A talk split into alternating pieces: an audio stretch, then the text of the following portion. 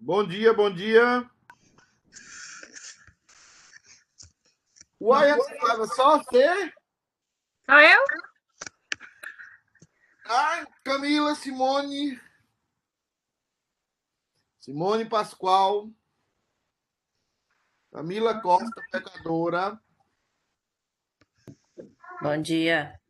Camila, me confirma. O Ale recebeu ontem a pregação? Só Bom dia. Bom dia. Bom dia, Simone. Receber ele já fez. Ele tá Ah, Agora ele tá agradecendo. não, agradece a ele. Eu que sou o mal da história. Eu sou o homem, o lobo mal. E Fabiana converteu, tá aí. Vê se vai entrar mais alguém. A Tânia também, crente. Ou mulher crente, essa Tânia. Ah, benção. É, temos seis. Feriado hoje, né? Amanhã, né? Amanhã, é, mas o pessoal junta de hoje, né? Seguramente só os eleitos hoje.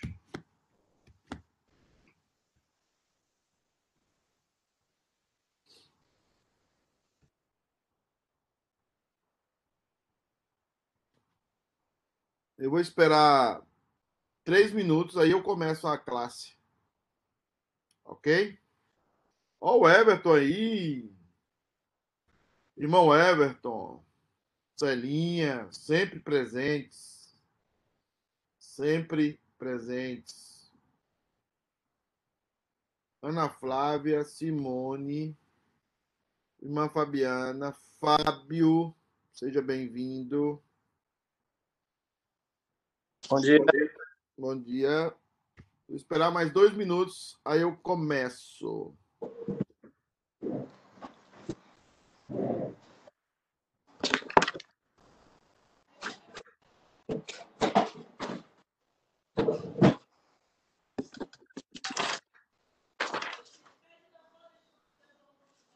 Deixa eu ver se entrou mais alguém. Não, ainda oito.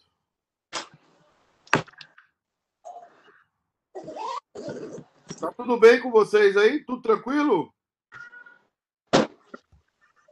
Tranquilo. Esse dia de sol é, tem que ser muito crente para ir na escola dominical, né? Hã?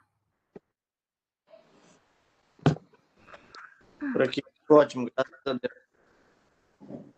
Que bom. Hum, um minuto.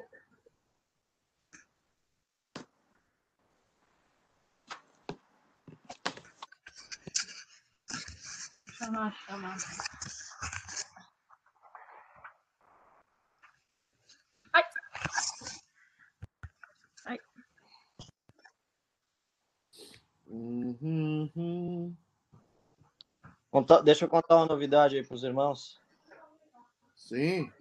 Eu fiz ontem a, fiz uma prova para tirar a Contractor Supervisor License, né? Me autorizando a. A mãe vai entrar agora. Chamei ela. É, e aí, Fábio? tirar os alvarás para as obras, né? Para poder Aham. colocar os alvarás. E eu passei, eles dão resultado na hora. Rapaz, que grande bênção. Ontem foi um dia assim, foi muitas horas de estudo, muito tempo de envolvido com isso aí. E graças a Deus deu tudo certo. Que bênção. Foi, Rapaz, você- é a bênção do, do avivamento. viu? é, É, a bênção da prosperidade. Bom, O pessoal fala que é a bênção da prosperidade. é, Só falta converter agora. é. Só falta isso. A prova vai demorar um pouco para chegar à prova final. É, rapaz. Irmãos, amém. Nós temos oito pessoas. Hoje é feriado. A maioria é, não pode estar de férias hoje, né? É, passeando em algum lugar. Então, é, vamos começar então. Eu vou pedir para a Ana Flávia orar para a gente. Ora aí, Aninha, depois você fecha seu microfone. Senhor, te agradecemos, Senhor, por mais uma vez estarmos na presença. Te agradeço por essas pessoas aqui, que estão para ouvir a tua palavra, que o Senhor possa estar no, no controle das nossas vidas e a cada dia dando sabedoria ao pastor para nos ensinar. Nos dê um dia de paz, um culto que nós vamos oferecer ao Senhor mais tarde. Em nome de Jesus. Amém. Amém, amém, Aninha. Irmãos, nós estamos falando hoje sobre a incompreensibilidade de Deus na, na história da igreja. E nós começamos a falar sobre a Idade Média, falamos sobre Carlos Magno na aula passada e entramos sobre aquele que é o principal teólogo da Igreja Católica. E se você querer entender a Igreja Católica, você precisa entender Tomás de Aquino. Uh, sem entender Tomás de Aquino, você não entende a Igreja a Igreja Católica. Então, a ideia da gente é dar um, um, uma pincelada em, em Aquino uh, sobre a incompreensibilidade de Deus e entender um pouco como é que funciona a Igreja Católica, que geralmente os, os católicos mesmos não sabem, né? Aqueles católicos mais os católicos mais gerais, né?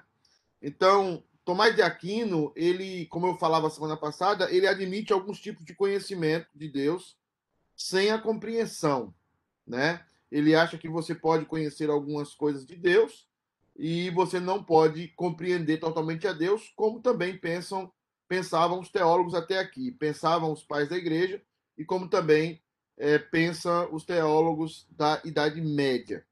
É, ele vai falar sobre uma visão mediata de Deus, é uma visão aonde o conhecimento é gerado pela fé, esse conhecimento para a salvação, ou esse conhecimento é gerado pela razão.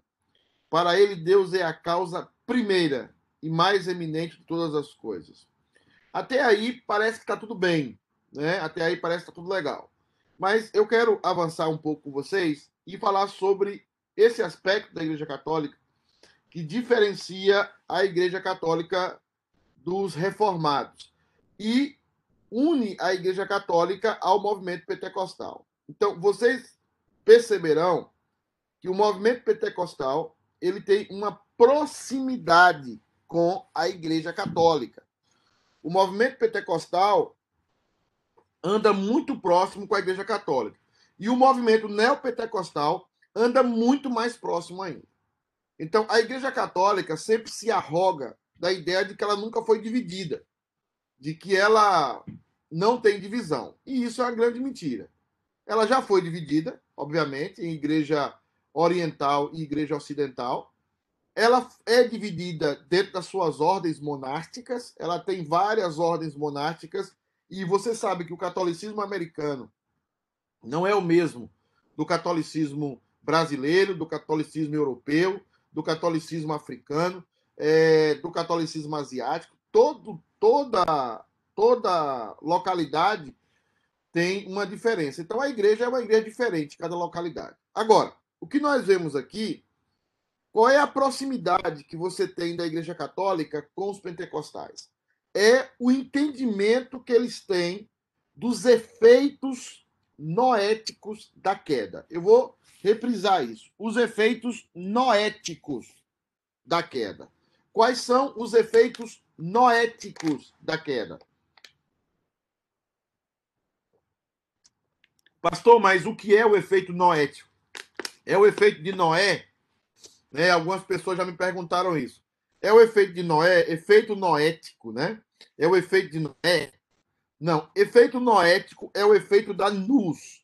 O que é a palavra nus, pastor? É a palavra mente, tá? Então, quando você lê algum livro que diz assim, os efeitos noéticos do pecado, você entende, é os efeitos que o pecado provocou na mente humana. Então, esse entendimento é chave para nós entendermos toda a teologia católica e nós entendemos toda a teologia reformada. É, esse entendimento é muito forte exatamente por causa disso. Porque quando você entende até onde a queda afetou o ser humano, você vai entender a teologia de cada um. Você só entende a teologia de cada pessoa quando você entende o seguinte: O que é que esse cara pensa a respeito dos efeitos na queda? E essa teologia está representada na nossa teologia, esse aspecto está representado na nossa teologia como a depravação total. A gente pensa que depravação total é simplesmente a ideia do cara que é depravado sexual, do, do cara que é que fala palavrão. A gente imagina que a teologia, quando fala de depravação total, está falando desses aspectos, desses aspectos. Mas na verdade, isso só são consequências, consequências mais superficiais, até eu diria. Existe algo mais profundo que acontece dentro da alma humana e que acontece dentro da mente humana. Então, para o reformado, a mente humana perdeu a sua total capacidade de encontrar um caminho para Deus. Segundo os reformados, a mente humana perdeu a total capacidade de encontrar o caminho para Deus e para a salvação. Isso é o que diz os reformados.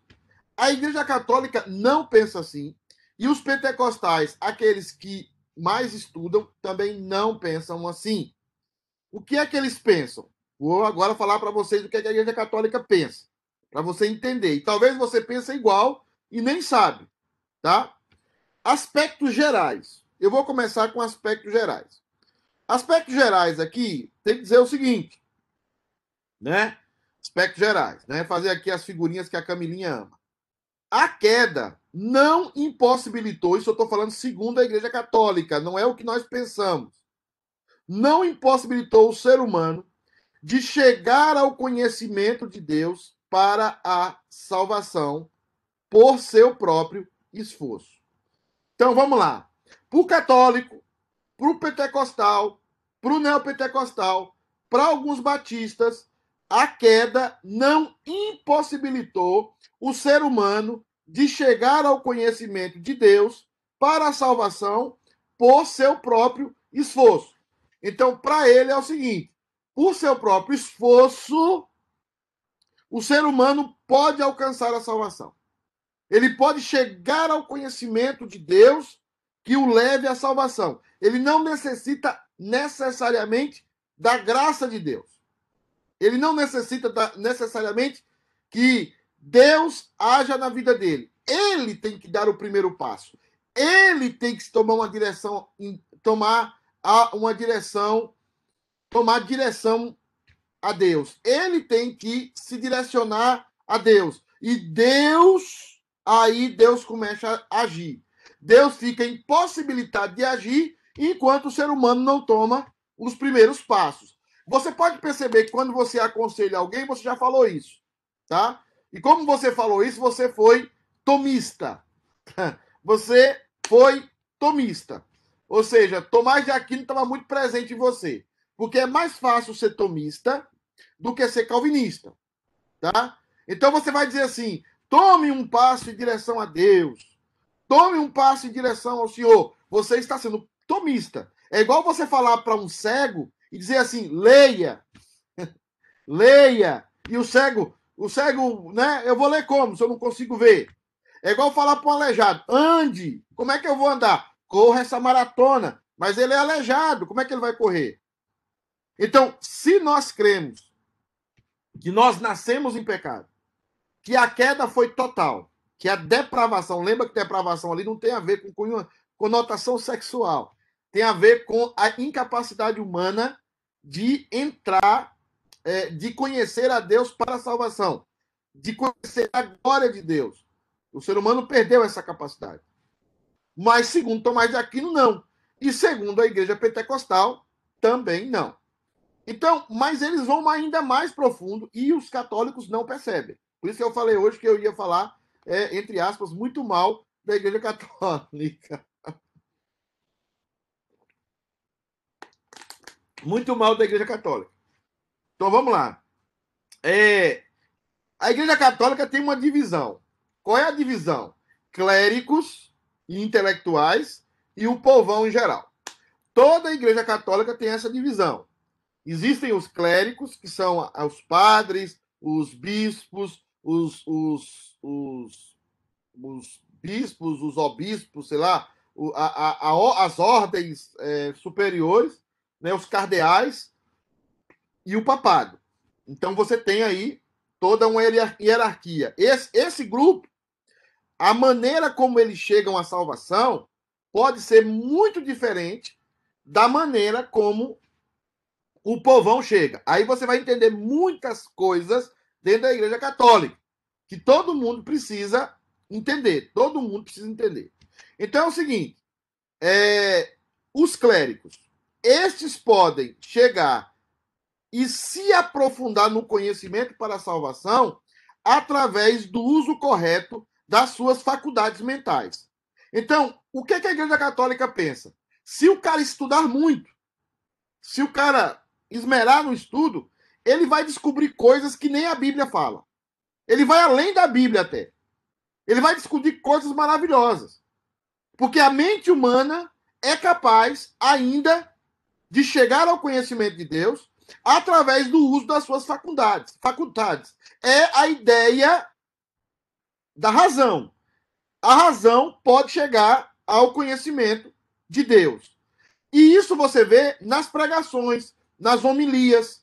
Isso você vê em toda a, a, a maneira de trabalhar da Igreja Católica, que não existe mais pregação na Igreja Católica. Isso até o movimento pentecostal. Tá? Isso até o movimento neopentecostal da Igreja Católica. A Igreja Católica sempre pregou mais filosofia do que a palavra de Deus. Isso porque os padres, a formação, os seminários católicos entendem essa primícia. Através da razão, você pode chegar ao conhecimento da verdade. Através da razão, você pode chegar ao conhecimento de Deus. Então, isso é muito importante. Existe uma salvação para os existe uma salvação para os os clérigos, essa salvação e para os intelectuais. Aí você vê uma proximidade muito da Igreja Católica com movimentos sociais, a proximidade da igreja em determinado momento com o comunismo, a proximidade porque o comunismo pensa da mesma forma, o comunismo entende que existe uma elite intelectual e essa elite intelectual tem que dominar sobre os demais. Por isso que você vai perceber que o, o, o comunismo e, e, e o pessoal que pensa desse jeito sempre fala da ideia de pensar, né? É, é, de, de, chegar à razão para você é, mudar e você ser dominado pela razão, você ser dominado por intelectuais.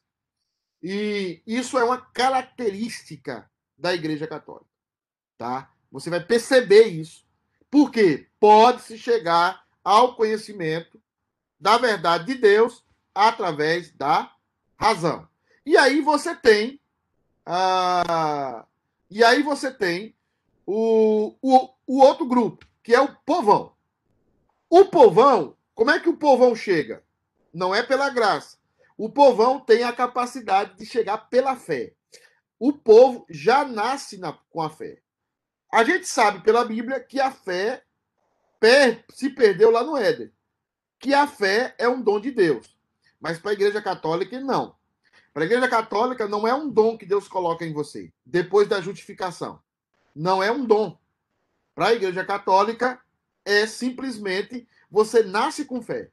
Você possui a capacidade de ter fé. Você pode ter fé. E aí, a sua fé, não necessariamente, ela precisa ser bíblica. Ela só precisa ter fé. Há uma música do Gilberto Gil que reflete muito isso, toda a teologia da Igreja Católica.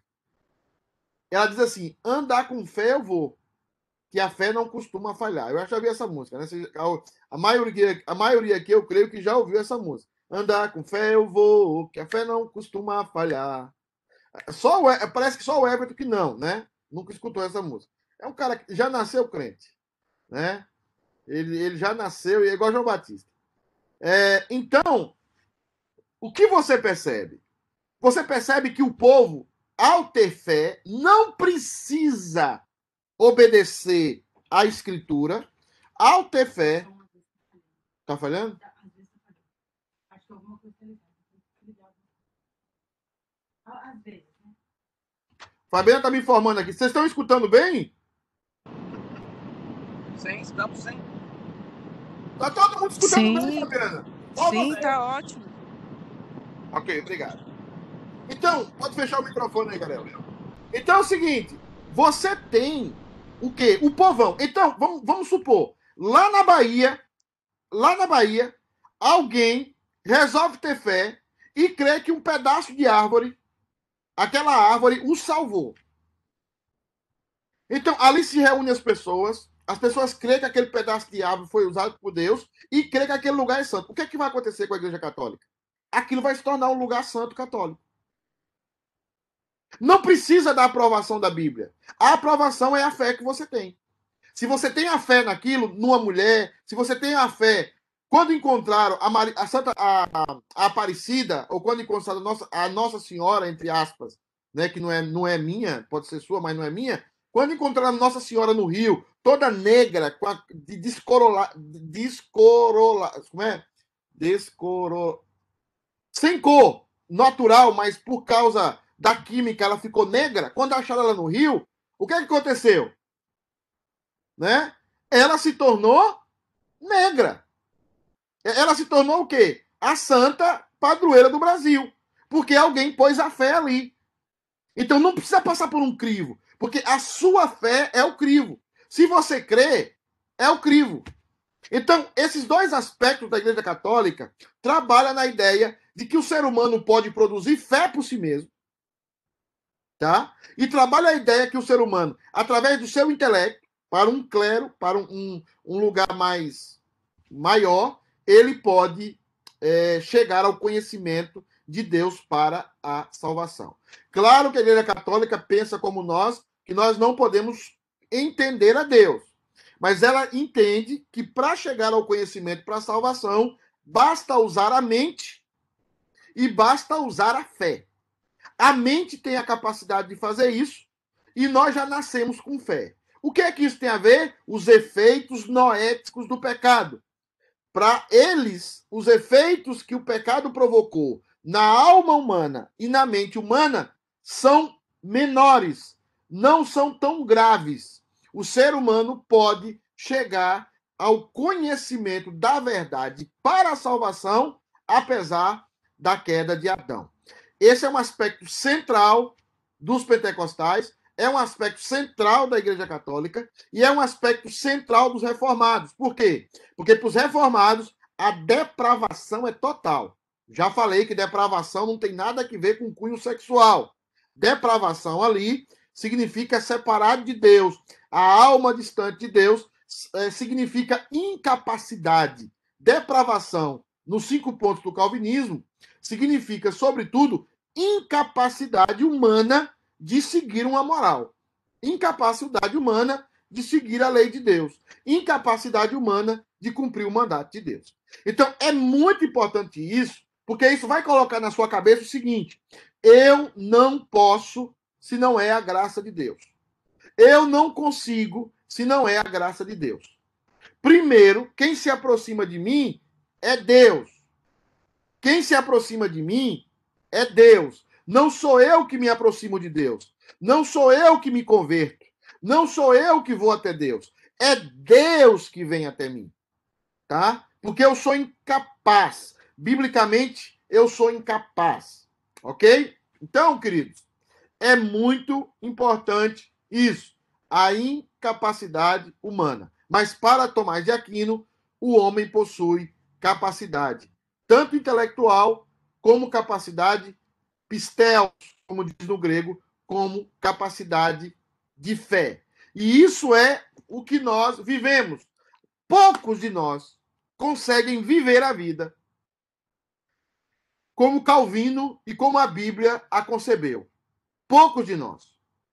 A incapacidade humana. Quando você prega para um ser humano, você prega para um defunto. Quando você prega para uma pessoa, você prega para alguém que está morto. Por isso que o maior o maior o maior milagre da vida é o milagre da salvação. É o, o momento que Deus ressuscita um ser humano que está morto em seus delitos e pecados. A Martinha fala que idolatria. É isso mesmo. Eu diria, Martinha, egolatria. Tá? Egolatria que é pior, que gera a pior das idolatrias. O ser humano caído passa a viver, passa a reger a sua vida. Então a minha fé diz que é assim e eu vou viver conforme a minha fé. É por isso que Dona Mariazinha, católica lá do interior, ela não tem que dar satisfação nenhuma à Bíblia. Ela vive segundo a fé dela, do jeito dela, da maneira dela. Porque através da fé ela pode chegar ao conhecimento da salvação. Ela não precisa da Escritura. A Igreja Católica sempre tira, coloca a Escritura em segundo plano.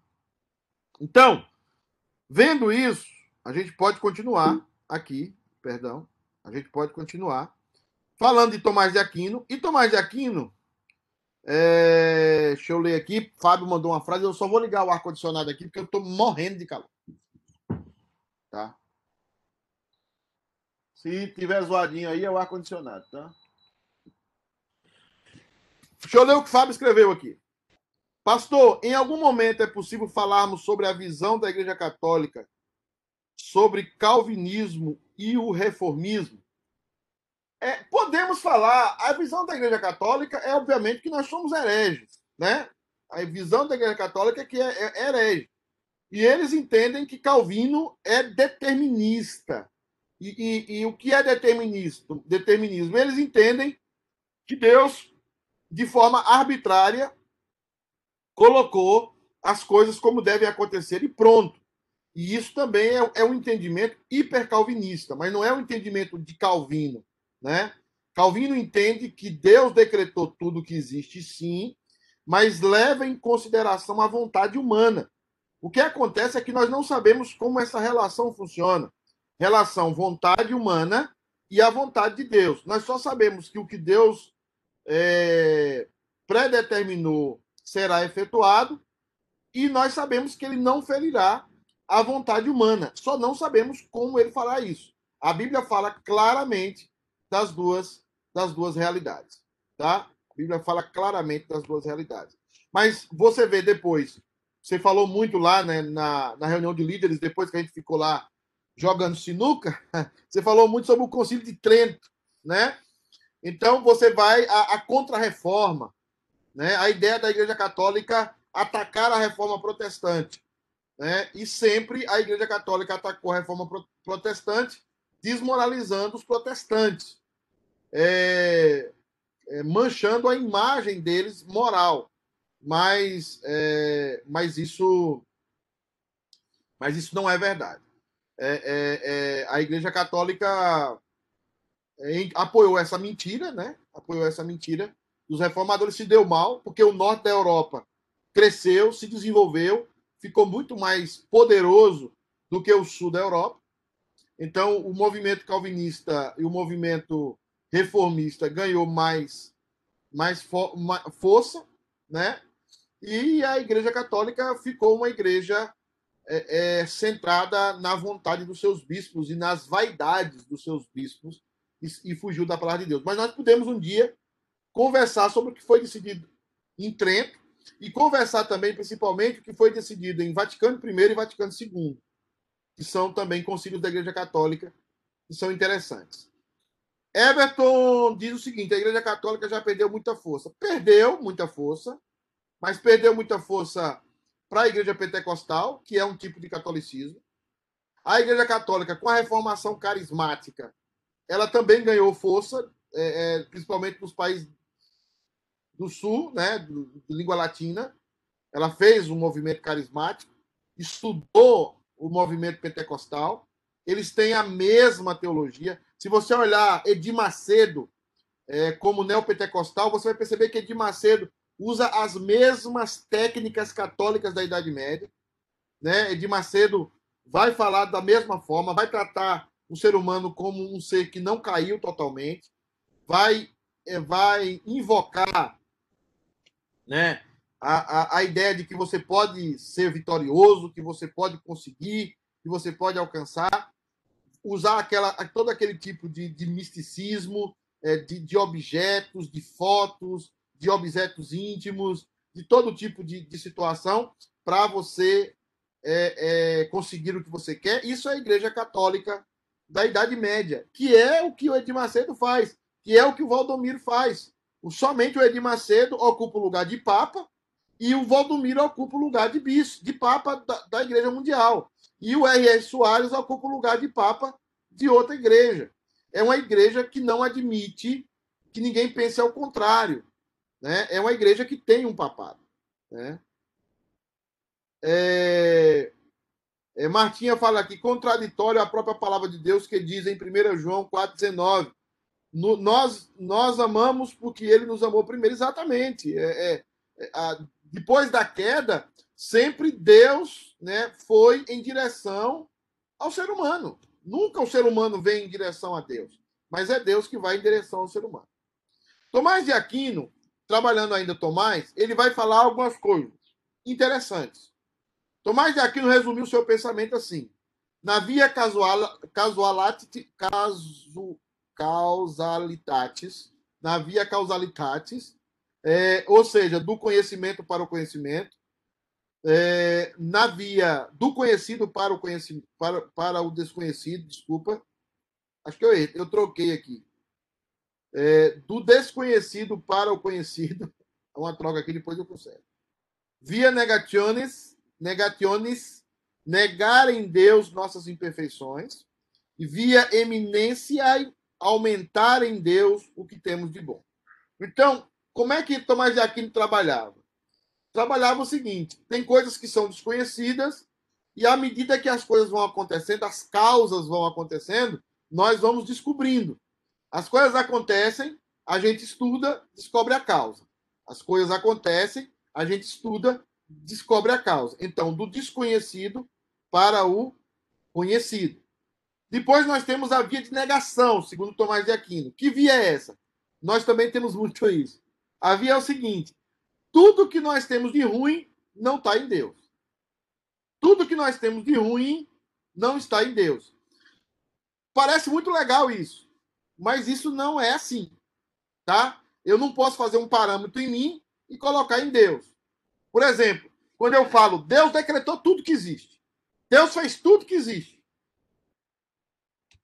para mim é sem graça.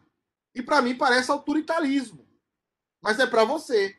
Em você é algo negativo. Mas em Deus é algo positivo.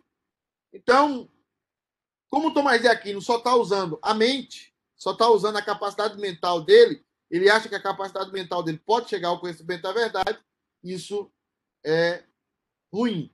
Outra coisa que ele usa é a via eminência, que é o seguinte, da eminência, né? Aumentar em Deus o que temos de bom. Aí ele vai dizer o seguinte: se eu sou um cara bonzinho, Deus é infinitamente bom. Se eu sou um cara que amo, Deus ama infinitamente. Também isso não cola, porque a gente não sabe a essência de Deus. A gente não sabe o tamanho como Deus ama. A gente não sabe é, toda a essência do amor de Deus em sua plenitude.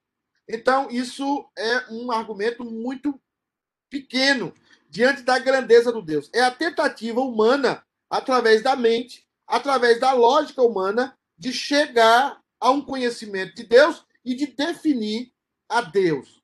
É, é sempre esse, esse esforço humano para tentar chegar a isso. Tem outros pensadores, como Dan Scott, que é muito conhecido. Dan Scott é o escocês Dan, na verdade tentou, esse aí tentou usar a mente de forma tão extraordinária que ele tentou detalhar Deus, ele tentou mapear Deus, né? E nós temos Guilherme de Ockham, que é muito conhecido, que se aproxima mais dos reformadores e que foi muito contestado por Tomás de Aquino, que diz o seguinte, olha o que ele diz: nem a essência, ele era católico, nem a essência divina, nem qualquer qualidades essenciais divinas podem ser conhecidas por nós. Então, essência para Guilherme de Ockham não pode ser conhecida de forma alguma. Essência é algo distante de nós. Ainda que para Tomás de Aquino também seja assim, mas ele dá um passinho lá, entendendo que a mente humana tem uma capacidade é, de conhecer algo mais né, do que talvez esteja até escrito na Bíblia. Então, irmãos, resumindo esse embrólio todo, é o seguinte: Tomás de Aquino, Igreja Católica, dividiu a cristandade em dois grupos: os intelectuais, que chegam ao conhecimento da salvação pela mente, e o povão, que chega ao conhecimento da salvação pela fé. Os dois não consideram a Escritura. Os dois não consideram a Bíblia. Sabe por quê? Presta atenção aqui em mim. Sabe por quê? Porque a Bíblia, para nossa natureza caída, a Bíblia é detestável. A Bíblia é detestável. Tá? Nós não gostamos da Bíblia. Nós até lemos algumas histórias. Até queríamos que Davi fosse perfeito. Até queríamos que Abraão fosse perfeito. Até queríamos que Salomão fosse perfeito. Até queríamos que Elias fosse perfeito. Até queríamos que Abraão fosse prefeito, perfeito. Prefeito não, né? Perfeito. Queríamos que Jacó, Isaac, mas todos eles caíram. Todos eles necessitaram da graça de Deus.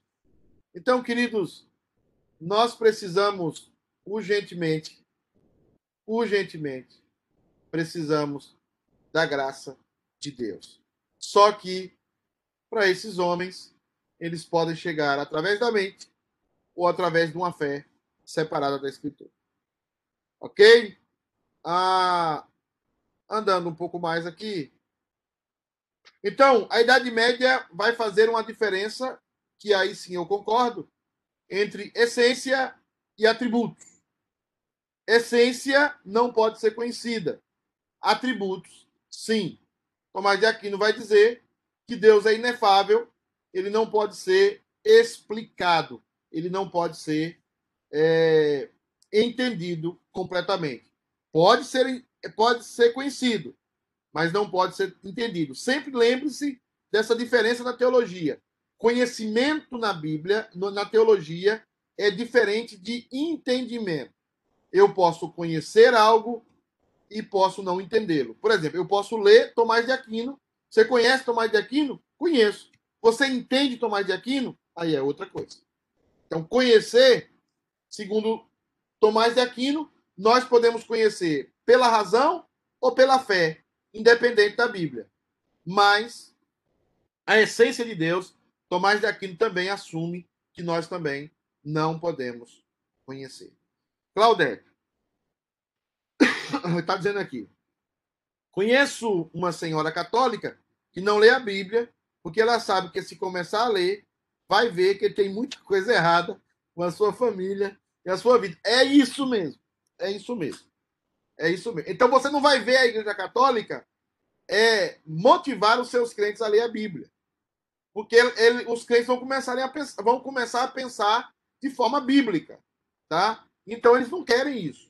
Eles querem inventar, eles querem criar um evangelho que seja completamente é, diferente da, da, da, Bíblia. Um evangelho mais agradável, tanto para a igreja, né, como para os membros da igreja.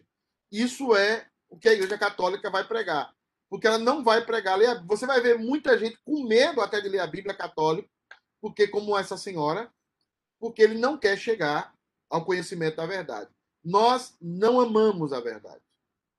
Tá? Nós só queremos a verdade, presta atenção nisso. Guarda essa frase. Nós só queremos a verdade quando ela prejudica o outro.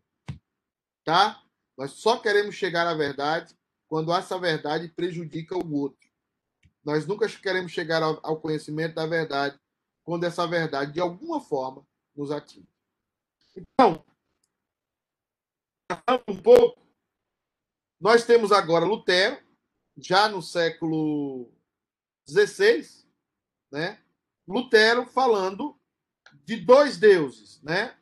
Lutero vai trabalhar essa questão do, da incompreensibilidade de Deus, ele vai trabalhar dois temas o Deus obsconditus, ou o Deus escondido, e o Deus revelatus, e o Deus revelado. Deus escondido e o Deus revelado. Ele vai dizer o seguinte: em Cristo, Deus é revelado para a salvação e não para conhecermos a sua essência. Essa frase é perfeita de Lutero. Deus não está sendo revelado para nós conhecermos a sua essência. Até porque não temos essa possibilidade. Os únicos seres, ou melhor, o único ser que forma em três pessoas que conhece a própria essência, Pai, Filho e Espírito Santo. Jamais nós conheceremos a essência de Deus. Nós conheceremos os atributos de Deus, aquilo que ele se revelou em termos de atributos para nós, mas nós jamais conheceremos a sua essência. O dia que eu conhecer a essência de Deus, eu sou igual a Deus. E eu, sendo igual a Deus, eu me torno um Deus. Né? E eu nunca me tornei um Deus. Porque conhecimento pressupõe igualdade. Conhecimento pressupõe igualdade. Se você sabe o que eu sei, se eu sei o que você sabe, nós somos iguais. Se eu sei o que você sabe, se você sabe o que eu sei, e você conhece a minha essência, nós somos iguais. Conhecimento pressupõe conhecimento pressupõe superioridade, né? E pressupõe igualdade. Então, é muito importante é, você entender isso. Então, para Lutero, há um Deus escondido que nós não vamos ter condição de conhecer, e há um Deus revelado que nós temos condição de conhecer, que é aquilo que Deus falou para Moisés. As coisas ocultas são para mim, e as reveladas eu dei aos filhos dos homens. Ok? Sigamos. É, deixa eu ver se alguém mais. Não. Sigamos. Para os calvinistas, lembrar que existe diferença pequena entre Lutero e Calvino, né? Depois a gente pode chegar a falar sobre isso. Né? Lutero e Calvino, eu não vou falar agora, mas em algum momento eh, nós podemos trabalhar as diferenças é, de Lutero e de Calvino. Né? Calvino era mais bíblico que Lutero. Lutero ainda experimentou algumas influências é, católicas. Calvino é, já estava mais livre da Igreja Católica. Para os calvinistas, Martinha já falou isso aqui, o finito não pode conter o infinito. É uma ideia é, de, de espaço, é uma ideia de física, né? Você não pode pegar o infinito e colocar dentro do finito. Ainda que essa frase seja contestada, ela resume uma, um pensamento interessante acerca, acerca de Deus e, e acerca é, é, da grandeza dele e da nossa incapacidade de conhecer a sua essência. Por causa da finitude humana, só podemos entender o necessário para a salvação. Isso é muito importante. Por causa da finitude humana, só podemos entender o que é necessário para a salvação e para a adoração. Então, para que, que eu conheço a Deus? Eu conheço a Deus para a salvação e para a adoração. Tá? Eu não conheço a Deus para entender a sua essência, porque eu não tenho essa capacidade. Eu sei que isso é frustrante para alguns, mas é o que é.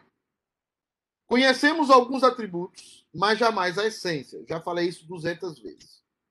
Deus é exaltado acima de toda a nossa compreensão, nossa imaginação e nossa linguagem. Então, nossa compreensão, nossa imaginação e nossa linguagem. Deus é exaltado sobre todas as coisas. Deus é exaltado sobre tudo. Por que, que eu estou falando isso com você? Eu estou falando isso com você porque você só vai aprender a adorar a Deus verdadeiramente quando você entender que a essência de Deus é inatingível. A essência de Deus é inatingível. Você não pode atingir a essência do Criador. Você é criatura. Eu sou criatura. Nós não podemos conhecer a essência de Deus. E isso deveria provocar em você adoração. Isso deveria provocar em você vida.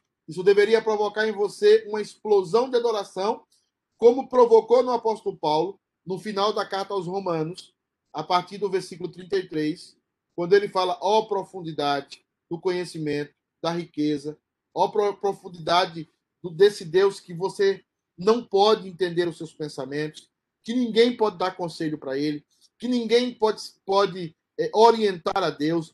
Deus é aquele que sabe tudo, é aquele que decretou tudo, é aquele que trabalha de uma forma tão extraordinária que, mesmo sendo desse tamanho, mesmo sendo tão infinito, ele jamais interfere na vontade humana. Ele jamais obriga você a fazer qualquer coisa, apesar de que todas as suas decisões colaborarão de forma perfeita ao plano dele para a sua vida e o plano dele para humanidade.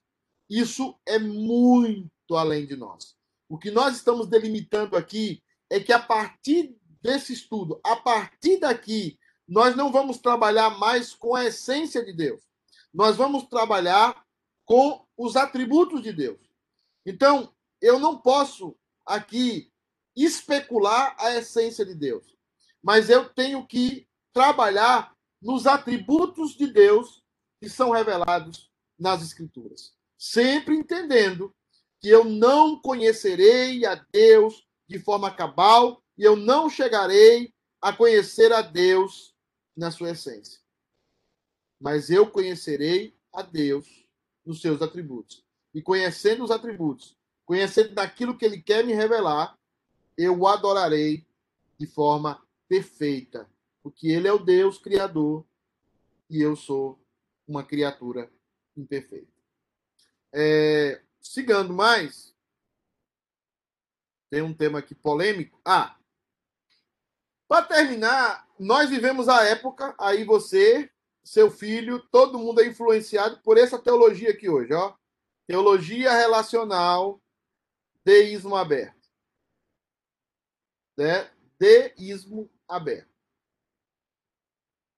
Lembrar que. Oh, errei aqui, ó. Não, é até eu confundo o T pelo D. Não é D, é, é T. É o T. Teísmo aberto.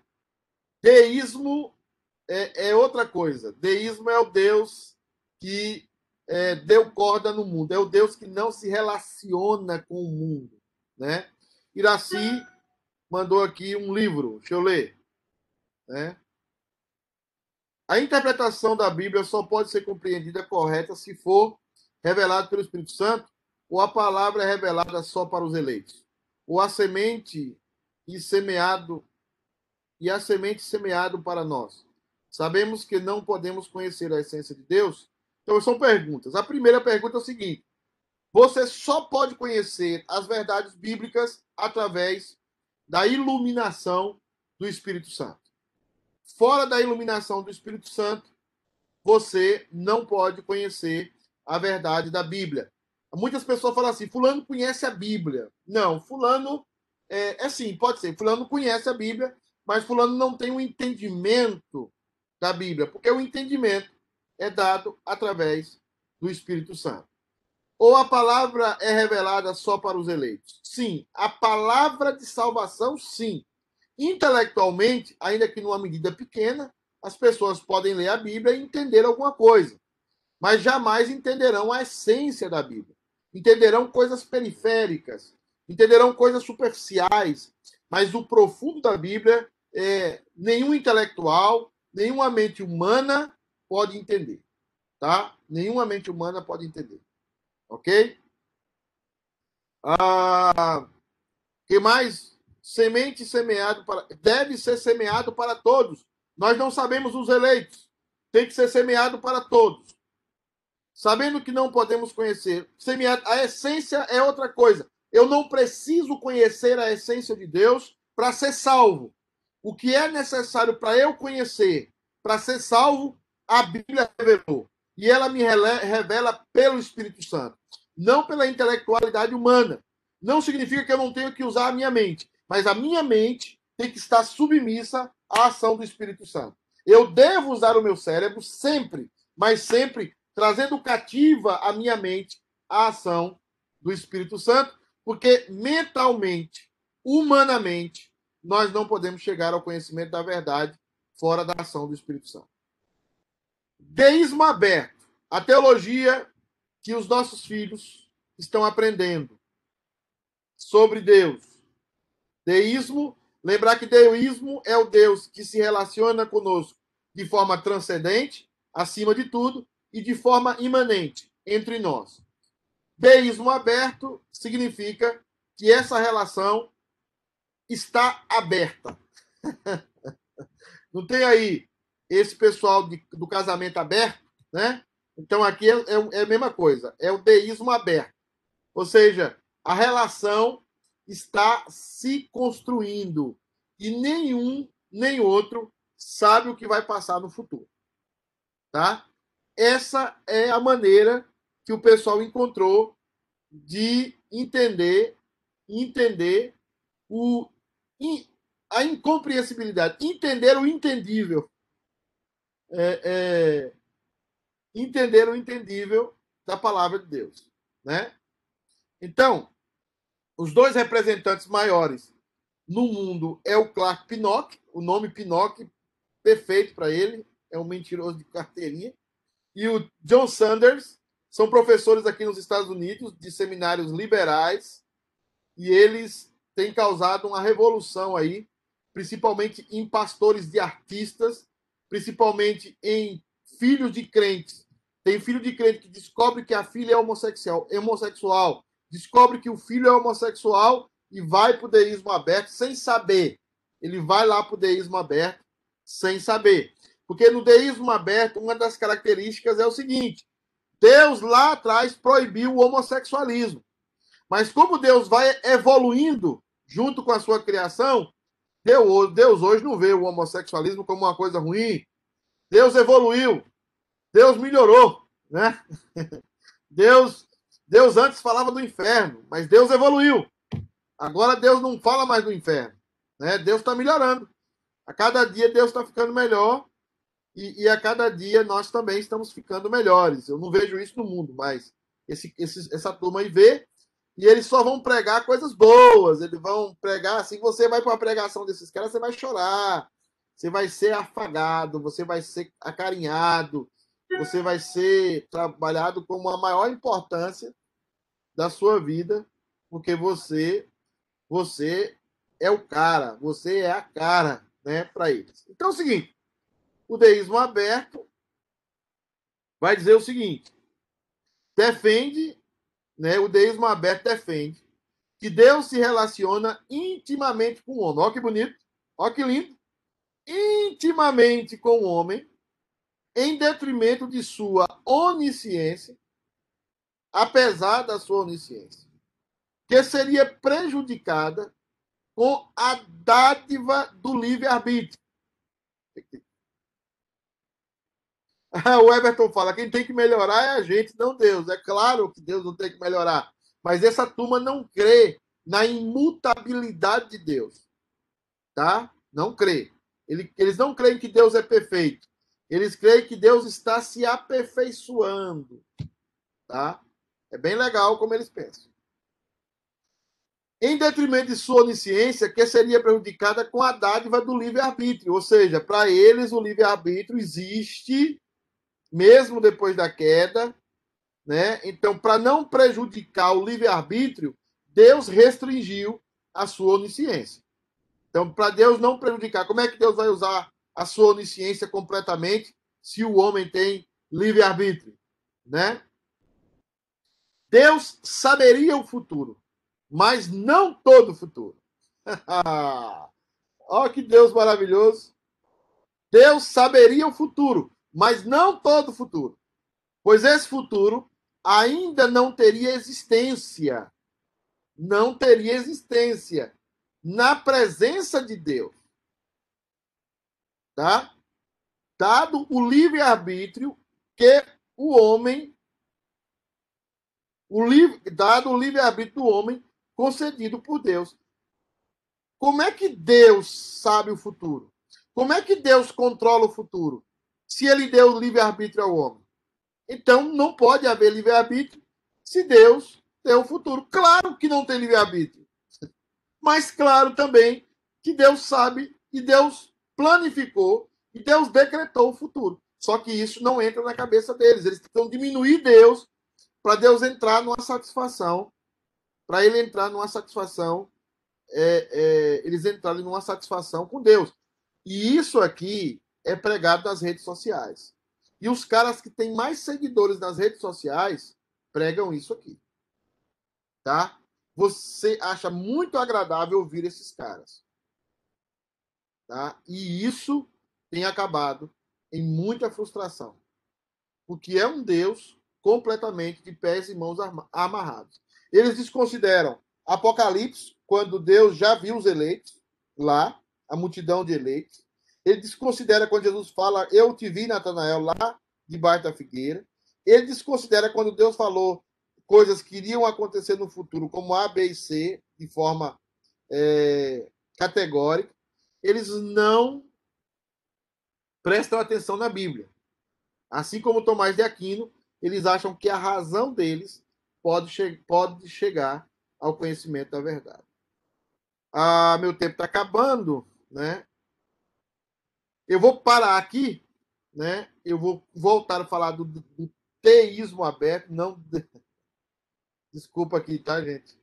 Não é T, é D. É o deísmo aberto. Vou ler só essa frase aqui do Ricardo Gondim, que é um dos representantes. Os gregos não concebiam a possibilidade de Deus mudar. Vai bater aqui na imutabilidade. Segundo eles, Deus não pode mudar por ser perfeito. Ora, a misericórdia só é possível de ser exercida se houver mudança no coração de quem exerce. Então, ele está colocando misericórdia como um argumento de que Deus pode mudar. Só pode haver misericórdia se houver mudança em Deus. Ele não crê, na, não crê que Deus planificou a ação da sua misericórdia. Tá? Onde vai a cabeça do ser humano? Começa a endoidar, endoidar. E parece tudo muito plausível. Só é possível, né? Aliás, misericórdia não exige mudança de quem é alvo dela, e sim de quem a pratica. Há inúmeros exemplos bíblicos de que Deus mudou o que faria e tomou medidas até emergenciais devido às ações humanas. Ou seja, as ações de Deus estão submissas às ações humanas. As ações de Deus estão relacionadas com as ações humanas. Deus toma uma decisão, Deus pode ser misericordioso, não ser misericordioso, segundo a nação, as ações humanas. E isso, irmãos, atenta contra a soberania de Deus. Né? Alguém está falando ali. Wilson. Se isso fosse verdade, Deus correu o risco de enviar Jesus e ninguém aceitá-lo, certo? Exato, claro. Claro, claro. Deus, Deus está correndo risco sempre, porque Deus é, é um tipo de homem. É a humanização de Deus. Né? Você humaniza Deus para ele caber dentro de você. Irmãos, nós vamos continuar falando daqui 15 dias, se Deus permitir. Próximo domingo eu estarei comemorando os meus 19 anos de aniversário. E nós voltamos, aqueles que são sobreviventes, voltamos é, passando esse final de semana do dia 13. Nós estaremos juntos, se Deus permitir, no dia 20. Aí nós voltaremos às classes, falando mais sobre o deísmo aberto eu vou trazer representantes brasileiros aqui para você entender como você gosta do deísmo aberto, como ele é agradável ao seu paladar, mas como ele pode destruir a igreja, destruir a igreja. Pastor, interessante. Se Deus criou Adão e Eva com o livre-arbítrio, como Deus não saberia que eles pecariam? Não faz sentido essa teologia relacional. Não faz sentido para nós e se você deixar a sua mente cativa se você abrir a sua mente, ela vai, ela vai viciar nisso aqui. Isso aqui é uma droga para nossa mente caída. Se você abrir a sua mente e abraçar isso aqui, minha filha, prepare-se. Você não sai mais. Tá? Não sai. Não sai. Porque você, você conseguiu criar um Deus que se assenta com você. Você conseguiu criar um Deus que mantém um diálogo de amiguinho com você.